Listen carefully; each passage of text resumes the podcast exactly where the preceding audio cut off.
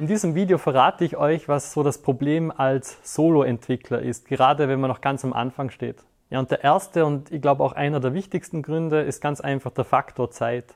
Ihr müsst überlegen, wenn ihr da als Eigenbrötler unterwegs seid und ich kann ja da aus eigener Erfahrung sprechen, weil ich damals auch irgendwie alles alleine machen wollte, wollte unbedingt jeden Millimeter Code, jeden Pixel von meinem Spiel selber zeichnen, alles verstehen. Und das hat natürlich den mega Nachteil, dass ihr langsam seid. Das heißt, ihr müsst euch da alles selber aneignen und vielleicht auch Bereiche, die ihr gar nicht so gut könnt und euch gar nicht so interessieren, auch alle selber machen. Und gerade wenn ihr ganz am Anfang steht, gibt es ja so viele Auswahlmöglichkeiten. Das heißt, die typische Qual der Wahl. Und da wäre es halt extrem hilfreich, wenn man zum Beispiel Teil in einer Community ist und dann einfach fragen kann, hey, ich will diese und diese Art von Spiel machen, was empfehlt ihr mir da anzuschauen? Oder noch einen Schritt zurück. Ich will überhaupt mal ein Spiel machen und wo soll ich überhaupt anfangen? Und das sind natürlich Fragen, die man, ja, da tut man sich ziemlich schwer, wenn man die versucht alleine zu klären. Das heißt, ich kann online zwar schon recherchieren und suchen, aber oftmals ist sogar so, dass die Begriffe, die man sucht, hm, man weiß ja die Begriffe noch gar nicht. Das heißt, man hat ja noch nicht mal dieses spezielle Vokabular, was in der Spielentwicklung oder im Coding-Bereich verwendet wird. Und dann sucht man teilweise nach Dingen, wo man sich dann gar nicht so sicher ist, ob man die richtig benennt. Ja, und zum Faktor Zeit gibt es eben auch diese lustige Anekdote aus meinem eigenen Leben. Und zwar, ich habe mit so 14, 15 angefangen, 3D zu lernen.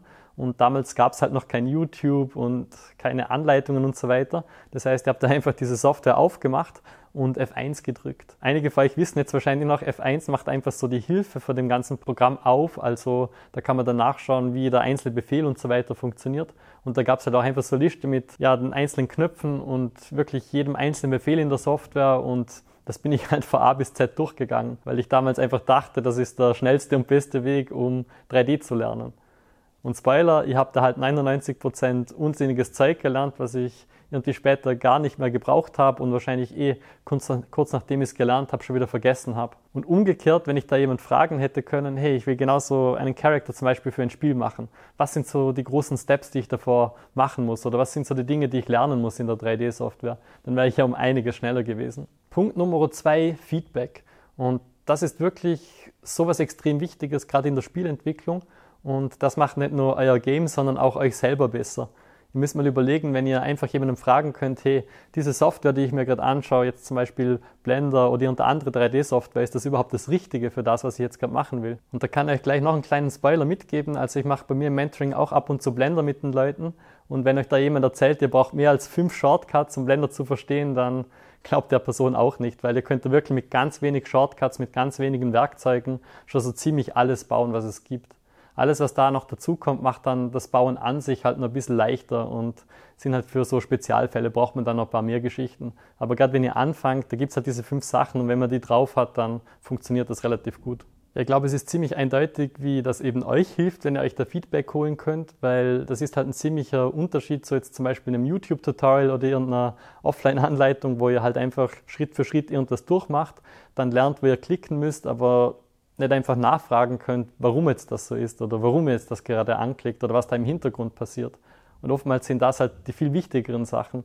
Das hat man jetzt ja wieder mit Unity gemerkt. Das heißt, wenn man jetzt von einer Game Engine zum Beispiel auf eine andere umsteigen will, wäre es halt praktisch, wenn man versteht, was man da jetzt den ganzen lieben Tag lang anklickt und macht und nicht irgendwie nur die Buttons oder die Klicks auswendig gelernt hat. Ja, und warum Feedback euer Game besser macht, das habe ich hier auch öfters schon angeteasert und besprochen in vielen Videos. Und grundsätzlich geht es halt einfach darum, dass ihr mit der Zeit einen ziemlichen Tunnelblick auf das Ganze bekommt. Und wenn ihr da nicht alleine, sondern zu zweit oder dritt oder halt mit einem Team dran sitzt, ist natürlich für das Projekt umso besser, weil die frische Perspektive darauf und einfach die verschiedenen Einflüsse das Ganze halt viel, viel besser machen. Ja, und damit kommen wir jetzt auch schon zum dritten Punkt. Und da sage ich immer gern, 1 plus 1 ist 5. Weil wenn ihr in einem Team arbeitet, der Workload oder die, ja, die Anzahl an Stunden, nicht mal die Anzahl an Stunden, aber generell wie viel Arbeit man in das Projekt reinstecken kann und was dann der Output ist auf der anderen Seite, also was da rauskommt, ist natürlich ein Vielfaches davon. Und deshalb 1 plus 1 ist nicht 2, sondern 5 in dem Fall, weil ihr könnt da Ideen hin und her spielen.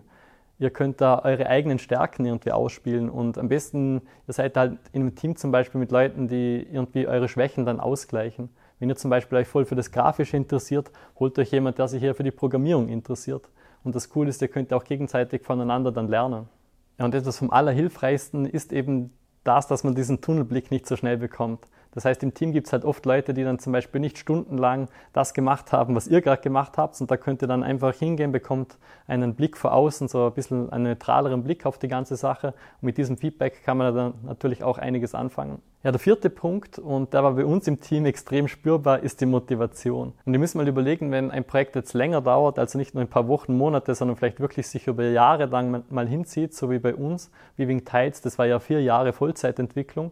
Und da gibt es dann schon Momente, wo man eher mehr Lust auf das Projekt hat und aber genauso Momente, wo man dann ein bisschen weniger Lust auf das Projekt hat.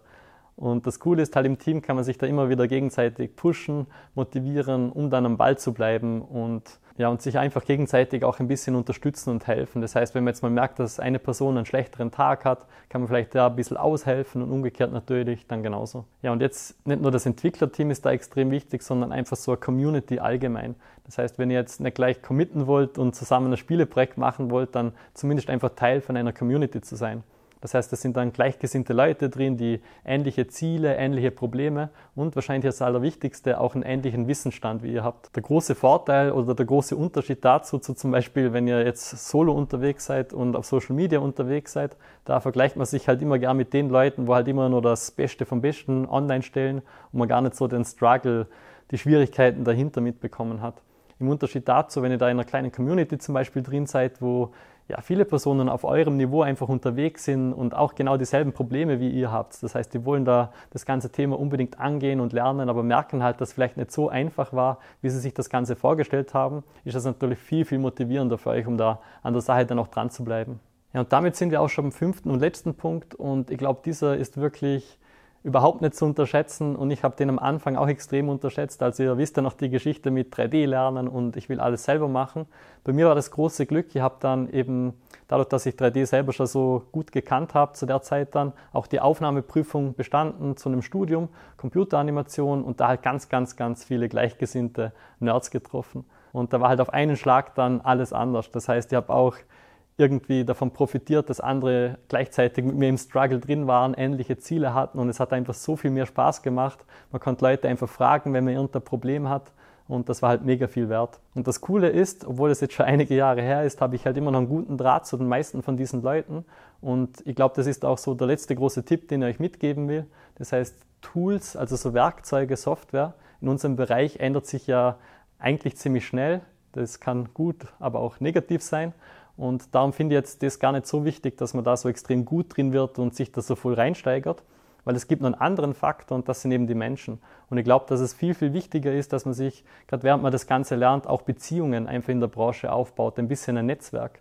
Weil wenn ihr da gut darin werdet, gut darin seid, die bleiben euch halt für ewig. Und gerade später, wenn ihr dann auch mal vielleicht auf Jobsuche seid, ist natürlich sehr, sehr von Vorteil, wenn man da schon ein bisschen ein Netzwerk aufgebaut hat. Ja, ich hoffe, diese Tipps haben euch geholfen. Das waren die fünf Gründe, wieso ich jetzt nicht unbedingt alles alleine machen würde, wenn ich da nochmal von vorne starten würde. Und wenn ihr jetzt auch Lust bekommen habt, das Ganze nicht alleine zu machen, gibt natürlich mehrere Möglichkeiten, was man da tun kann. Eine davon ist auch unser Mentoring-Programm. Infos dazu findet ihr auf www.spiel-entwickler.de. Wir haben da mittlerweile auch schon eine kleine, aber sehr, sehr feine Community, die eben alle so ein bisschen das Ziel haben, im 3D, im Gaming, im Spielentwicklungsbereich einfach was Cooles zu bauen. Ja, ich hoffe, das Video hat euch gefallen. Lasst gerne einen Kommentar da und ich freue mich schon aufs nächste Mal. Bis dann, euer Sebastian. Ciao.